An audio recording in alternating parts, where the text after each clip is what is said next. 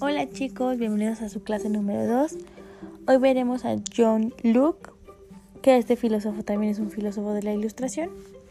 Y él dice que todos los hombres nacen dotados de derechos naturales, vida, libertad y propiedad. Todas las personas son libres, iguales entre sí e independientes. Se someten a un gobierno por convivencia y no porque reconozcan el derecho divino. Estaba en contra del absolutismo. Las fuentes del conocimiento son el ambiente y la razón. Inició el empirismo, es decir, el fundamentarse con la experiencia. Defendió la tolerancia religiosa, la división de poderes legislativo y ejecutivo. Él era John Locke. El siguiente que vamos a ver es Voltaire. Él propuso que se escribía la historia, luchó por la libertad religiosa y política, luchó por la tolerancia, libertad de expresión, criticó el régimen despótico, atacó a la Iglesia por su carácter dogmático y por obstaculizar el saber.